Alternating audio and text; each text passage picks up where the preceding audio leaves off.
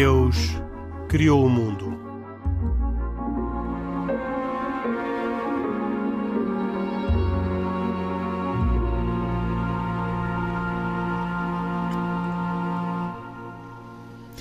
Boa noite e bem-vindos.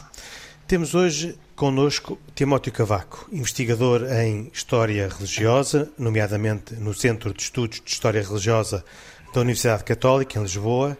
Já foi secretário-geral da Sociedade Bíblica, é protestante e pertence a uma igreja batista de Lisboa. Agradeço ao Timóteo Cavaco ter aceito o nosso convite para falarmos uh, nestes dois programas, os, o, o que estamos a emitir hoje, uh, dia 7, e o que emitiremos na próxima semana, ambos gravados no dia 6 de dezembro. Agradeço-lhe a sua presença porque um, nos vai ajudar a perceber, especialmente no próximo programa, a história do protestantismo em Portugal que fez 100 anos uh, a meados de novembro, um, quando foram celebradas quando foi celebrada a, a, primeira Assembleia Plenária da Aliança Evangélica Portuguesa. Esse é um tema que deixamos para o próximo programa.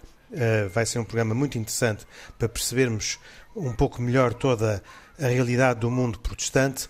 Hoje temos vários temas de atualidade. São muitos e por isso peço a todos uma especial capacidade de síntese para ver se conseguimos falar de tudo uh, aquilo que aconteceu nas últimas semanas e que merece destaque. Um, com o Timóteo Cavaco e comigo estão, como sempre, Pedro Gil, Khalid Jamal e Isaac Cassor. O programa hoje tem cuidados técnicos de João Carrasco e produção de Carlos Quevedo. Vamos então aos temas da atualidade. O primeiro de todos uh, é uh, a despedida de Angela Merkel. Estranharão alguns porque é que eu trago este tema, mas uh, julgo que compreenderão que a saída de Angela Merkel é talvez a saída do político cristão mais notável dos últimos tempos na Europa. Aliás, fica conhecida uh, a célebre frase que ela, que ela disse a propósito dos refugiados uh, quando aceitou uh, acolher na Alemanha um milhão de refugiados, um pouco na sequência daquilo que o Papa Francisco tinha dito na sua primeira visita a Lesbos em 2016 e se calhar antecipando aquilo que vamos também no programa de hoje uh, perceber que foi a visita do Papa Francisco de novo a Lesbos para se encontrar com os refugiados. E um, esta cerimónia de despedida uh, vem referida em muitos uh, órgãos de comunicação social um, mas uh, uh, gostava de citar uh, o relato ou o comentário de Helena Araújo no Sete Margens, quando, de uma forma eloquente, disse que Angela Merkel, em três simples canções, juntou os lados oriental e ocidental da Alemanha, bem como juntou os protestantes e os católicos. E teve a humildade, naquela altura, de anunciar um poder bem maior do que o de uma chanceler alemã. Eu começo pelo Timóteo Cavaco, uh, porque uh, Angela Merkel vem de uma tradição protestante da RDA, da antiga Alemanha de Leste, e uh, muito, muitos reconhecem, especialmente nesta última fase dos 16 anos de vida política de Angela Merkel como chanceler alemã, uma forte influência das suas convicções e tradições cristãs fundadas no protestantismo. E, e gostava de, de uh, que o Cavaco, uh, que o Timóteo Cavaco pudesse uh, comentar se lhe parece que a tradição cristã de Angela Merkel teve efetivamente reflexos na sua conduta política. Uh, antes de mais, boa noite. Agradeço muito este renovado convite uh, do Carlos e do, do, Henrique para estar aqui convosco esta noite e com estes queridos amigos. Uh, de facto, é, é, é, um prazer podermos tratar destes temas que, que, têm a ver com a atualidade, mas que têm no fundo a ver também com a nossa realidade enquanto Europa.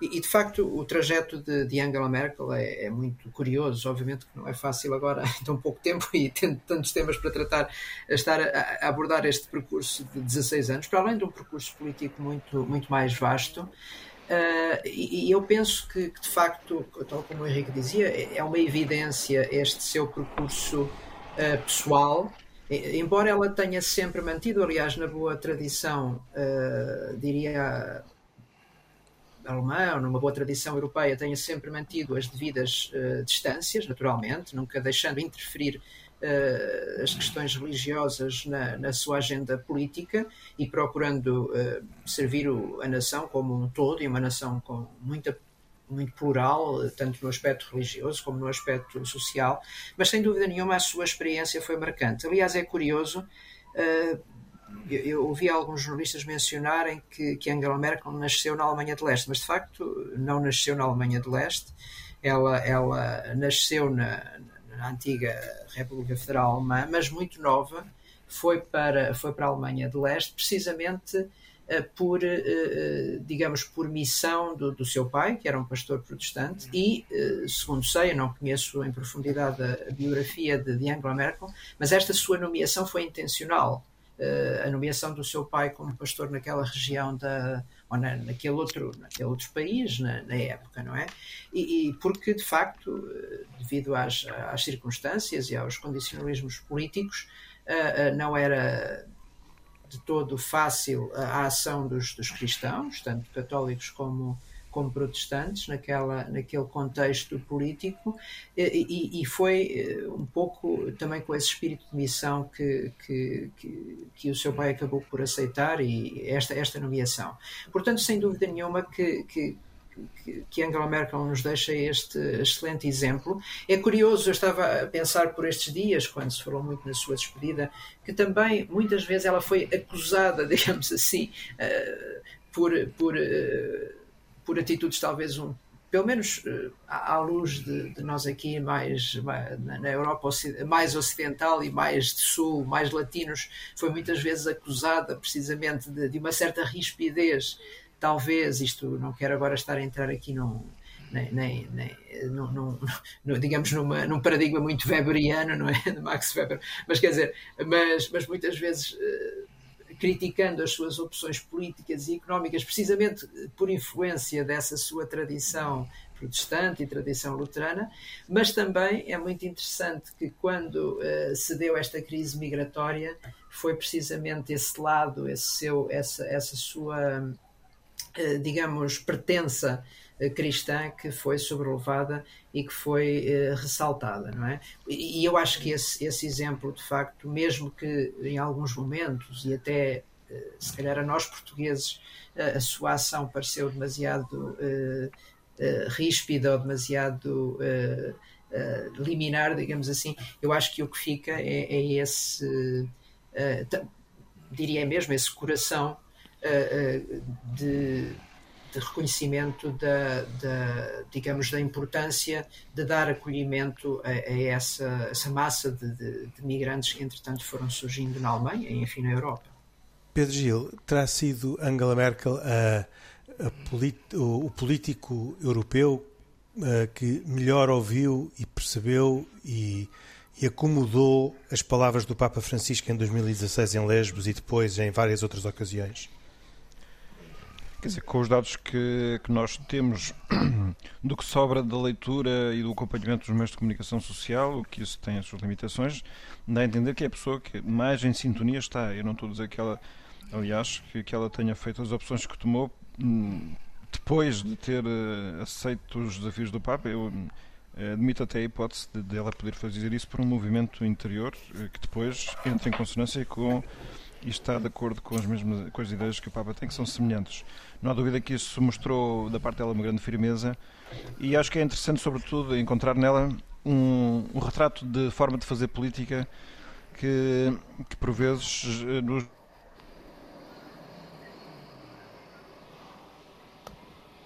eh, descansa um bocado de alívio com assim uma atitude populista, de exageros, é? de, de, grande necessidade de ser, ter notoriedade, de fazer gestos extraordinários. E eu não estou a dizer que não seja lícito, estou a dizer é que para ela não foi preciso. Encontramos um registro de sanidade, de trabalho, uma pessoa sem excessos, uma pessoa equilibrada, eh, que até por essa maneira tão discreta de atuar eh, faz aumentar os níveis de confiança, que é uma coisa que às vezes se considera que, que a confiança nasce de outro tipo de, de atitudes mais espetaculares. E, portanto, se isto tudo deriva do seu ser cristão, fico contente, mas é, pode ser que seja uma, uma, um caráter mais biográfico dela, não sei. Ela própria teria que nos contar a sua história interior, coisa que até seria interessantíssimo de fazer. Um, seja ou não por, pelas suas convicções cristãs, uh, foi ela que uh, assumiu que cerca de um milhão de refugiados poderiam entrar na Alemanha, perante, aliás, muitas críticas de uh, alguns setores da sociedade alemã. O Papa Francisco tinha, uh, em 2016, feito uma viagem que ficou histórica por, uh, por aquilo que disse e pelos gestos que teve em, em Lesbos. Voltou agora àquele país, voltou agora àquela mesma ilha da Grécia. Pergunto ao Pedro Gil como é que caracteriza e descreve no essencial esta visita do Papa, particularmente no ponto de vista da, da mensagem que ele levou àqueles refugiados, alguns deles ali há, há mais de um ano, muitos deles uh, separados parcialmente das suas famílias. Este Papa tem uma grande consciência da necessidade de repetir para passar mensagens. E ele anda há muito tempo a dizer que o Mediterrâneo eh, que foi no passado uma grande ponte entre civilizações, grande local de interconexão entre culturas e interesses diferentes, passou a ser agora um cemitério sem lápides. É, teve eh, palavras duríssimas e ao mesmo tempo fez aquilo que também ele sabe fazer muito bem, que é lidar com as pessoas cumprimentando-as individualmente. Eh, para ele, precisamente a, a enorme grandeza de cada um é a escola de onde se aprende a ler a realidade. E ele quer chamar a atenção de que qualquer um de nós podia ser um daqueles que está refugiado, até mesmo na conferência de imprensa da viagem que efetuou hoje, no dia em que estamos a gravar. Eh, ele falou eh, disso, quer dizer, que nós não podemos continuar a pensar nos refugiados ou nos migrantes como uma categoria ou uma designação para um problema abstrato. Nós temos ali muitas histórias de vida duríssimas. Se é certo que pode haver uma, uma percentagem mínima de pessoas que se aproveitam do fenómeno migratório para atuações de caráter político, isso não acontece com a maioria das pessoas. E, portanto, ele, ele tem, eh, fez desta viagem mais um grande apelo para, para o nosso despertar humanitário. Também na conferência de imprensa, ele diz: cada país certamente tem que saber aquilo que pode acolher e aquilo que não pode acolher.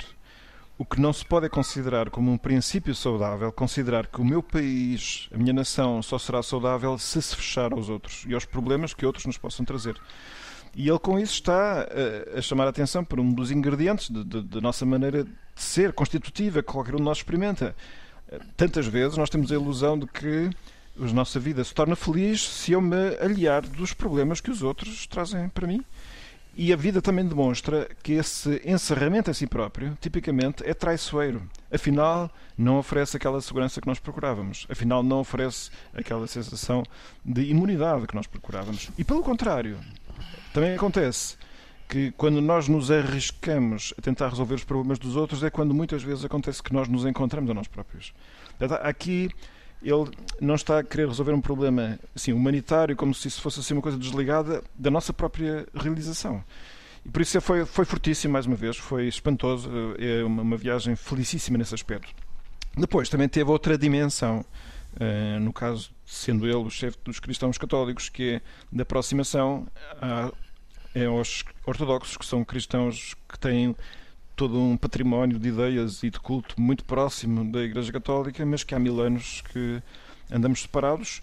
Ainda por cima, na Grécia, estão, estão a comemorar os 200 anos da independência uh, da Grécia, do Império Otomano, onde há uns ressentimentos, porque, ao que parece, na altura, uh, muitos católicos fora da Grécia não quiseram apoiar a sua independência face à cultura muçulmana, que não era uma cultura de origem. Uh, e, portanto, eu, aliás, o patriarca ortodoxo do local chamou elegantemente a atenção em público para isso e o Papa fez um grande pedido de perdão por isso, né? uh, que também acho que é notável. É sempre muito difícil pedir desculpas e ele soube fazê-lo. Portanto, acho que teve uh, uns ingredientes que este Papa aprecia muito, não é? Portanto, situações de tensão, situações onde há diálogo, situações onde há problemas humanitários. Este é a bússola que tem orientado as viagens do Papa ao longo do seu pontificado. Não, não é um, motivo de reflexão pensar que o, o Papa uh, tem uma, uma posição tão favorável ao acolhimento dos refugiados uh, e, um, ao fazê-lo, uh, por razões humanitárias, percebemos que são esses os, os motivos, no fundo, o Papa está a, a sugerir à Europa cristã que acolha uh, pessoas que vêm de outros territórios, uh, talvez uh, maioritariamente muçulmanas, e que tenderão a, a, a, tornar menos uniforme as convicções cristãs, se é que o laicismo não, não, não é mais poderoso do que qualquer outra, outro movimento, mas uh, no fundo o Papa está a, a, pedir aos cristãos que acolham muçulmanos, sabendo, digo eu, mas peço ao Pedro Gil e depois ao Khalid que se pronunciem, uh, que uh, esse movimento que traz as pessoas traz também outras convicções religiosas que são diferentes daquelas que o Papa Francisco anuncia como a verdade. Sim, o Papa não tem qualquer temor de que isso seja um risco não, não tem medo de, de, assim, de, pôr, de expor uh, aquilo que seria uma Europa cristã à, à, à, vulnerabilidade e à influência exterior. O, em primeiro lugar, a Europa não é cristã dessa maneira que nós ainda continuamos a pensar, não é? Mesmo na Alemanha, há um terço de pessoas que não acreditam sequer em Deus. Portanto, estamos a falar já de uma, de uma Europa que não está muito longe de ser uma Europa de, de uma fé viva. Depois, o, o cristianismo Uh, sempre cresceu em ambientes não cristãos. Portanto, isso foi a sua, sua dinâmica. Aliás, o, o que aconteceu na Europa nos últimos séculos é precisamente um sinal de uma doença interior qualquer, porque tem eh, perdido força por si própria, não, não é por uh, ameaças externas, na maior parte dos casos. Portanto, esse não é claramente o problema. O Papa está convencidíssimo de que cada pessoa, independentemente do seu credo, é um filho único predileto de Deus e, portanto, merece todo o respeito associado a essa condição.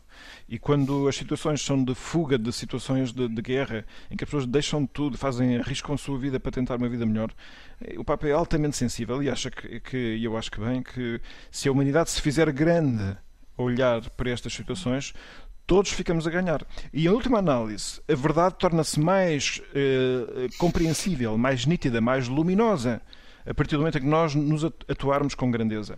E nesse aspecto, aqui entra sempre aquele problema que, está, que paira sempre até na nossa conversa deste programa, que é a verdade não é, não é múltipla nem é, contraditória entre si. E, portanto, ela eh, é única para todos e tem que se mostrar atraente para todos. E isso faz deixando que ela crie espaços para mostrar a sua grandeza. E certamente tratar com a humanidade as pessoas é claramente um caminho para mostrar essa grandeza. Khalid Jamal, o seu comentário. Bom, eu, na, da minha, minha parte, pergunta. devo dizer que não duvido das intenções do Papa Francisco, portanto, acredito que ele genuinamente como o Pedro há pouco disse, eh, não se incomoda especialmente ou não lhe faz espécie com a entrada de crentes de outra fé, neste caso da, da, da minha fé do, de muçulmanos na Europa, mas eh, essa mesma boa intenção duvido que esteja na base de qualquer governante e designadamente Merkel, que era o que estávamos a falar, não é? Aliás, se repararmos uma verdade inconveniente que muitas vezes não é dita, o Henrique não me pediu para ser politicamente correto e, portanto, eu vou dizê-la, eh, é de que os, os, refugiados transformam verdadeiramente uma economia.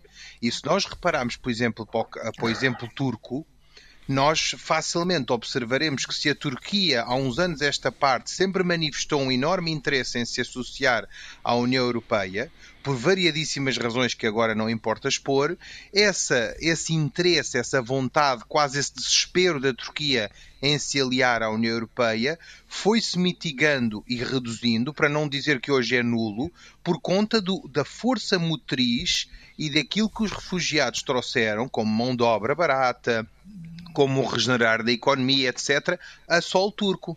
E, portanto, a Merkel, naturalmente, que sendo uma líder bastante inteligente, não é indiferente a esta circunstância. A circunstância de, muitas vezes, os refugiados virem para a Europa e para os países de acolhimento fazer um trabalho ingrato e o trabalho, muitas vezes, que os próprios nativos daqueles locais não estão dispostos a fazer. Com isto deixar duas ou três notas mas, em relação ao mercado. Assim. Eu, rápidas que eu quero passar ao Isaac. rápidas. Uh, repare, uh, há um fim de uma era aqui, todos sabemos disso. Enfim, ela foi a única líder, eu gostaria de salientar, saiu voluntariamente do poder, portanto teve 16 anos e foi eleita 10 vezes. Uh, eu acho que é mais de mérito dos mais do que mérito dela. Quando comparamos a estatística, 41% dos europeus achavam que Merkel seria uma boa líder para a Europa e o líder que segue seria Macron com 14% portanto o oposto, uh, e eu acho que é muito interessante, quer dizer, o que ela fez, especialmente numa diplomacia de compromissos. Repare que ela teve relações com a Turquia e com a Rússia, que são países que, eh, eh, enfim, em princípio, eram pedras no sapato para a Alemanha e para a governação europeia. Só para rematar concluir, dizendo que tomou decisões muito difíceis e que nem todas elas são de cariz religioso. Como tomou a decisão difícil, por exemplo, de terminar com a energia nuclear na Alemanha, o que é uma das sustentabilidades da Alemanha, Sim. mas, por exemplo, aprovou o casamento entre pessoas do mesmo género, o que é uma Isaac decisão que, em princípio, nada tem a ver Sim, com a religião. Duas perguntas Sim, para o Isaac, uma sobre Merkel e outra sobre o Papa Francisco. Sobre a Merkel, eh, gostava de saber se concorda com o Khalid que o gesto humanitário de Merkel uh, uh, de acolher um milhão de refugiados é, no fundo, um, um gesto interessado na, em receber mão de obra para o país. E depois Pronto, queria fazer eu, uma pergunta sobre eu, aquilo que o Papa Francisco disse em Lesbos, quando comparou estes campos de, de refugiados aos, aos lager, onde uh, foram concentrados os judeus pela Alemanha. Bem, no caso da Angela Merkel, devo dizer que eh, poderei até, em parte, concordar com aquilo que o Cali diz, mas não na totalidade.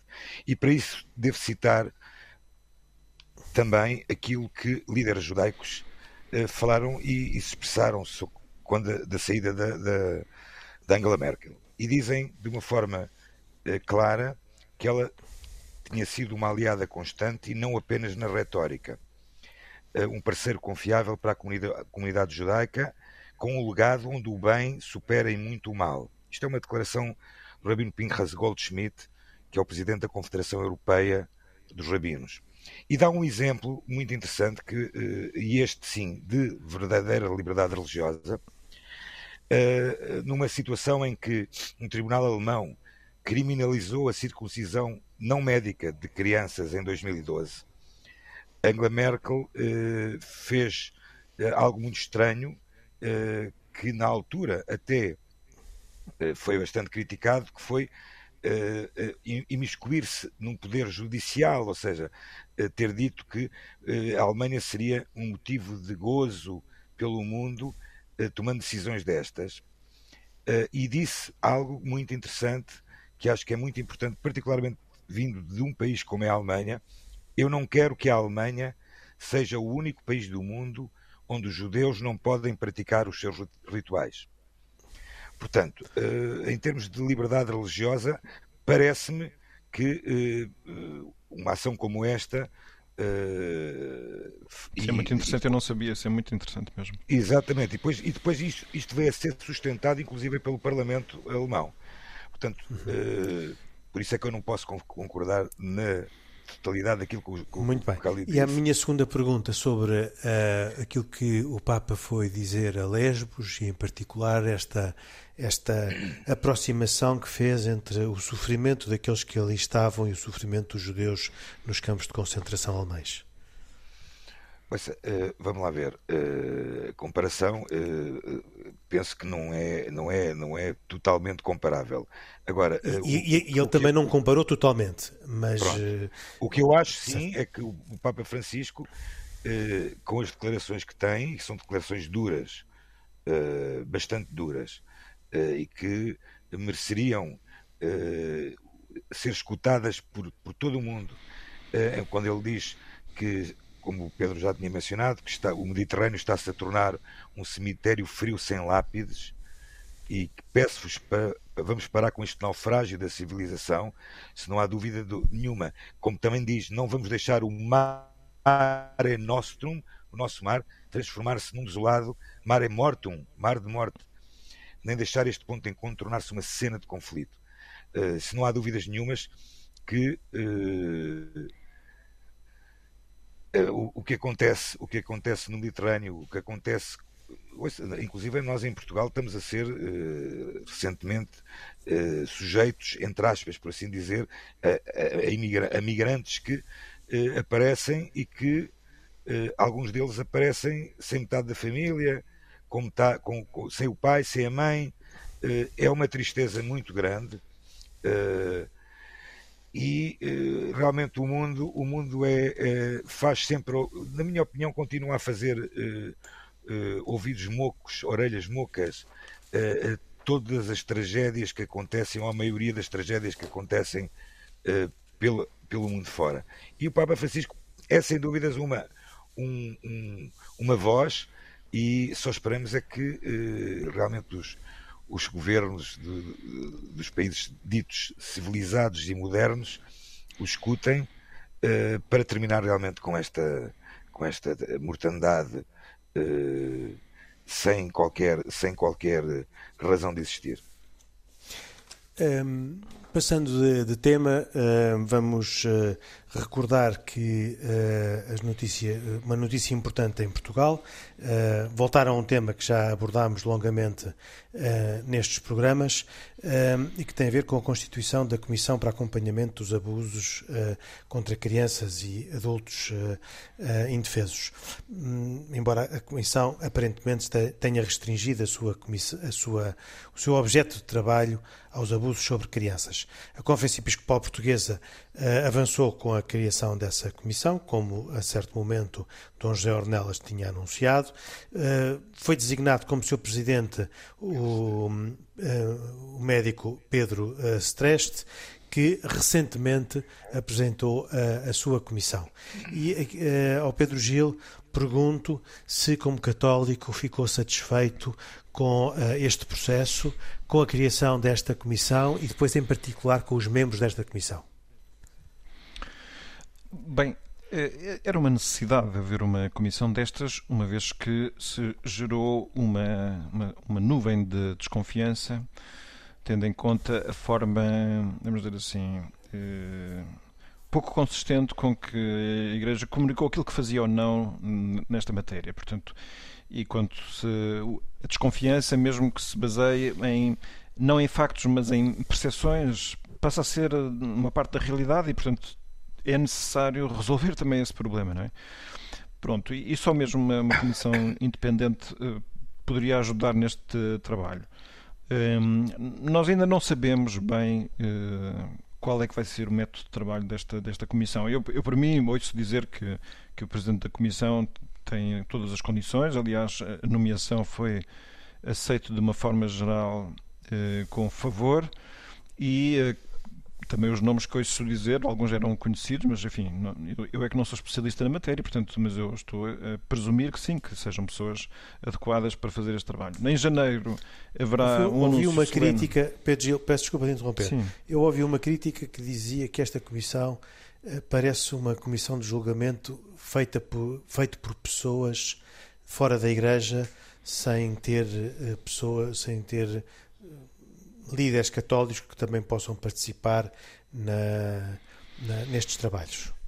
Quer dizer, é, uma, é uma forma da Igreja poder dizer, se o resultado lhe for favorável, que isso é uma é, que foi uma comissão totalmente independente e sem a participação de pessoas que pudessem estar comprometidas Sim, qual... com, com a Igreja Católica? É uma, é uma estratégia de qualquer que seja o resultado do, do, do, trabalho, sempre pode afirmar que a Comissão era independente porque era insuspeita de, de, de, preferências ou simpatias para com a Igreja. Agora, o que era, o que era importante, sim, sempre necessário, e, e espero que esses requisitos estejam cumpridos, é que sejam pessoas competentes, sérias, independentes, que tenham o seu compromisso para com a verdade acima de qualquer outro. Isso sim que é necessário. E eu acho que haveria também católicos capazes de o fazer. É, não, tem que ser, tinham que ser pessoas competentes apenas, não é? Portanto, Pedro, oh, Pedro, desculpa, desculpa, só uma pergunta. O Pedro Streste foi nomeado pelo, pela Igreja Católica, correto? Correto, sim. Ele foi nomeado e ele é que constitui depois o resto da sua comissão. Certo, mas a coordenação é, é feita pelo Dom José Ornelas. Não, esta comissão é atribuída uma missão e nós saberemos em janeiro mais em concreto que missão é que recebeu. Uh, em todo o caso, está para já com aquilo que sabemos feito o anúncio de que todas as pessoas que tenham histórias para contar e que por qualquer razão as não tenham contado ou tenham tentado contar e não tenham conseguido ser ouvidas, que possam, portanto, dirigir-se a esta comissão. Essa parte existe certamente. Depois, se até onde é que vai no conhecimento das situações, não sei. Evidentemente tem deveres para com as autoridades oficiais, porque uh, esta não é uma comissão oficial e, portanto, a partir do momento em que existe o conhecimento de crimes que estejam ainda não prescritos, existe o dever de os denunciar, como é evidente, e esta comissão também terá essa função. Mas, oh Pedro, desculpa, isso eu desconheço. A comissão ainda não é conhecida na sua totalidade, correto? Sim, sim, é totalmente conhecida e as pessoas que a integram são. Totalmente conhecida? Sim, sim. Quer dizer, nesta equipa principal, portanto, Álvaro Laborinho Lúcio, que foi ministro. ministro da Justiça, Ana Nunes de Almeida, socióloga. Uh, Daniel Sampaio, uh, psiquiatra, Filipa Tavares, assistente social e terapeuta familiar, Uh, Catarina Vasconcelos, que é uma cineasta, foi indicada como sendo uma pessoa uh, intencionalmente fora deste âmbito para dar assim uma qualquer visão diferente sobre okay. as coisas e esta, esta é a equipa. E em janeiro saberemos como é que vai funcionar, sabemos também que em princípio o arco temporal de trabalho, isto é, o tempo pelo qual vão trabalhar será de um ano, mas admite a hipótese de, se houver mais uh, substância, desenvolver o seu trabalho por mais tempo. E eu penso que, é, que é, um, é uma estratégia possível, saudável, de agradecer, porque, é, porque nós precisamos da verdade. Portanto, aqui não interessa tanto se a verdade é, é muito sorridente ou não, é, é o que é. é e penso que isso é, é positivo. Pedro Gil, pessoalmente, está satisfeito com este procedimento? Sim, é um procedimento possível. Aqui haveria coisas. Como digo, a, partir do momento em que nós parece temos... uma avaliação pouco exuberante sobre esta, sobre esta Sim, eu, decisão parece, e mas... Constituição. Sim. Isto é para parece. dizer que eu não, não tenho critérios para dizer se este é o melhor método de trabalho para a finalidade que se propõe. Eu sei é identificar-no completamente pela finalidade. Isto é, nós precisamos muito encontrar um chão firme de verdade abaixo do qual já se não desce. Portanto, sem obscuridade, sem, sem dúvidas. Nós queremos ter uma noção, porque eh, neste momento, aliás, por dinâmica das percepções, muita gente está com, como disse, com um níveis de desconfiança muito elevados e, e é assim, como não sabemos a realidade, não sabemos se essa desconfiança é fundamentada ou não. E, portanto, gostaríamos de saber qual é que é a realidade para saber se devemos estar, de facto, com desconfianças ou não. Em França, uh, instalou a divisão entre católicos depois da, do grande relatório Sauvé, que, eh, também sobre o qual já aqui falámos, um, e que um, sugeria números acima dos 300 mil casos um, por uma extrapolação estatística, tanto quanto eu uh, sei. há agora um grupo de católicos que pertencem à Academia Católica de França, à qual também pertencia o, um, o, o, presidente Sauvé, presidente desta comissão, e uh, o presidente da Conferência Episcopal Francesa, que, tanto quanto sei, entretanto abandonaram esta Academia Católica de França, mas esta uh, porque um grupo de oito dos seus membros da Academia veio contestar o relatório quanto a, a vários aspectos, o método, a, a, a sua representatividade, seus, as suas próprias conclusões. Um, Pedro, uh, o que é que. Uh, como é que se explica que em tão pouco tempo isto tenha acontecido e tenha acontecido de tal maneira que o Papa Francisco, que tinha uma audiência prevista com Sauvé para esta terça-feira, salvo erro, um, a tenha cancelado, uh, embora o porta-voz da sala de imprensa da Santa Sé tenha justificado com a necessidade do Papa repousar depois de uma viagem intensa ao Chipre e à Grécia. Sim, o Papa iria receber o Sauvé, o chefe dessa comissão francesa, e todos os membros integrantes dessa comissão. Um, pois essa efetivamente foi a justificação apresentada. Na última análise não sabemos se as coisas estão eh, relacionadas ou não. Eh, eh, uma coisa é certa, o próprio relatório de origem diz com toda a sinceridade que entrevistaram em profundidade 69 pessoas, que foram recolhidos 1.628 questionários online.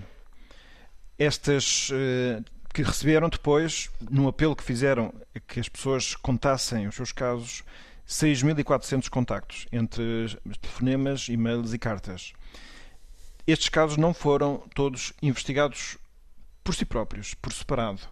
Portanto, o que se fez foi, não sei por que maneiras, fazer uma, uma, uma espécie de, de, aplicação de qualquer critério de veracidade, admitindo que uma percentagem seria possível de ser uh, verdadeira. Pronto. E a partir daí fizeram foi projeções.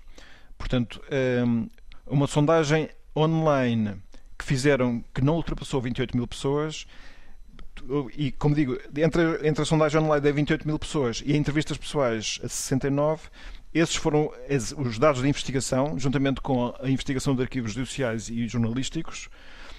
A partir daí fizeram uma projeção estatística. Como digo, um dos dados, e já falamos aqui sobre isso, foi dizer que para cada um dos uh, abusadores haveria mais de 100 abusos cometidos, o que pronto, são dados que fazem pensar. Este, este relatório que agora, relatório não, um, sim, uma análise crítica feita agora por esses oito académicos, que foi dirigida ao Núncio Apostólico, foi também dirigida à Santa Sé, eh, está também muito bem feito e, e julgo que mereceria uma resposta, uma declaração do relatório de, de origem. Como se faz às vezes relação a pedidos de declaração de sentenças se uma sentença judicial não é, eh, não é totalmente clara, pode-se pedir alguma aclaração e, e se houver recurso, recorre-se. E eu acho que aqui também eh, este grande relatório francês, no fundo, terminou com uma espécie de julgamento da, da Igreja e há dúvidas quanto aos factos e dúvidas também quanto à interpretação dos factos, portanto, coisa que também não me estranha que, que aconteça. Em todo o caso, é bom saber que o, os bispos franceses não quiseram entrar na polémica, eh, quer dizer, tomaram como bom aquilo que os bispos franceses, eh, os bispos não, este relatório francês concluiu. Eu suponho que numa atitude mais ou menos dizer assim, também podem não ser aqueles números tão grandiosos, mas em todo o caso, mesmo sendo uma percentagem eh, relativamente inferior, eh, será sempre gravíssimo. Nós temos aqui problemas que, que não estavam bem, temos que resolver e, portanto, eu, eu creio que esse ponto também é bom saber, quer dizer que isto, isto está-se a discutir, não é tanto por se achar que não há nada a corrigir, há imensa coisa a corrigir e, e, e a Igreja está a em todo o lado a fazer um esforço grande por melhorar. Sinal, a Comissão não deu nenhum sinal de querer corrigir. Não, não, nenhum. O que é estranhíssimo, porque, quer dizer, eu digo estranhíssimo, porque são objeções é que são. por um é, magistrado. Sim, sem dúvida, mas pronto, não sei explicar agora por que razão é que entramos nesse. Há algum risco impasse. que uma situação semelhante possa vir a acontecer em Portugal? Claro, eu creio, creio, que o risco existe, mas a partir do momento em que se tem também esta experiência, eu diria que todos os interessados acho que deveriam refletir na hipótese de aprender com o que aconteceu em França para fazer melhor. Um, Isaac Açores, eh, estamos eh, acabados de, de celebrar a, a, festa de Hanukkah é uma festa judaica das mais importantes, não é com certeza a mais importante, nem sequer é uh, comparável com o Natal cristão, embora coincida muitas vezes com uh, o, o, período do Natal cristão uh, e, e, sempre fique numa data próxima. uma palavra breve antes das recomendações para explicar o que é que é esta festa e lembrar o que é que ela pretende simbolizar. Bem, Hanukkah, que celebramos até o dia de ontem, é chamada a Festa das Luzes, é uma festa judaica de oito dias, é, marcada é, muito pelo acendimento noturno de uma Hanukkah, de umas velas, ou velas ou, de, ou mechas com azeite, é, caracterizada também por preces especiais e, e, comer alimentos fritos, precisamente pelo óleo. O que é que, o que, é que quer dizer a palavra Hanukkah? alimentos Primeiro, fritos? Porquê alimentos já, fritos? Já lá vamos, já lá vamos. Mas a palavra hebraica, mas rapidamente. A palavra hebraica Hanukkah significa dedicação e é assim chamada porque celebra a rededicação do templo sagrado. O que, é que conta, o que é que é a história de Hanukkah? No fundo, a história de Hanukkah é uh, uh, no segundo século antes da Era Comum, a Terra Santa era governada pelos Seleucidas, sírios gregos, que forçavam, tentaram forçar o povo de Israel a aceitar a cultura e as crenças gregas, em vez da observação das, dos preceitos judaicos e da crença em Deus. Em Deus. E contra todas as, as probabilidades que podiam haver, um pequeno grupo de judeus fiéis, liderado por Judas e Eudá, o Macabeu, derrotou um dos mais poderosos exércitos da terra e expulsou os gregos, reassumindo o templo sagrado e o redicou ao, ao, ao serviço de Deus. Quando eles procuraram, na altura, acender a menorá, o candelabro que estava no templo, um candelabro com sete braços que estava no templo, encontraram apenas um, uma pequena ânfora de azeite de azeitonas, azeite puro, que tinha escapado da, de, da contaminação pelos gregos. Milagrosamente, eles acenderam esta, este candelabro, de, de, que, que, no fundo duraria, duraria só um dia pela quantidade pequena de azeite, e durou oito dias até que o novo azeite pudesse ser preparado sob todas as condições de pureza ritual. E para comemorar, comemorar e publicar estes milagres, os nossos sábios, isto é uma, é uma festa que não está escrita na Torá, os nossos sábios instituíram a festa de Hanukkah. E porquê uhum. os alimentos fritos em, em, em, azeite? Tem a ver particularmente pelo facto de um milagre ter sido o um milagre do azeite. Mas só queria deixar rapidamente uma, uma reflexão sobre a questão das velas e do, deste acendimento. Uh, nunca tenhamos medo de defender aquilo que é certo. Judá, o Macabeu, e a sua família enfrentaram dificuldades assustadoras. E com uma prece nos lábios e fé no coração, eles encararam a batalha das suas vidas e venceram. Sempre devemos aumentar as questões de bondade e observância dos preceitos positivos. Sim, um dia acendemos uma chama que foi suficientemente boa para o dia anterior, mas hoje precisa de ser uhum. melhor. Ou seja, uma pequena luz vai longe. As velas de Hanukkah são acesas quando a noite está a aparecer. E eh, não importa o quanto esteja escuro lá fora, uma vela de bondade divina pode transformar a escuridão em luz. E esta Muito é a bem. mensagem de Hanukkah mesmo. E com esta um, explicação da festa da Hanukkah que o Isaac Assor aqui nos fez, terminamos o programa de hoje. Comigo estiveram o Isaac Assor, o Khalid Jamal e o Pedro Gil, como sempre, e hoje também Timóteo Cavaco, numa pequena intervenção no início, mas para uma grande intervenção no programa Dois Oito Dias, quando vamos falar sobre o protestantismo em Portugal, a propósito dos 100 anos da primeira Assembleia Plenária da Aliança Evangélica Portuguesa. Agradeço especialmente ao Timóteo Cavaco a presença neste programa uh, e uh, agradeço também a disponibilidade para estar connosco dois a oito dias. Nós voltamos dois a oito dias. Até para a semana, se os quiser. Boa noite.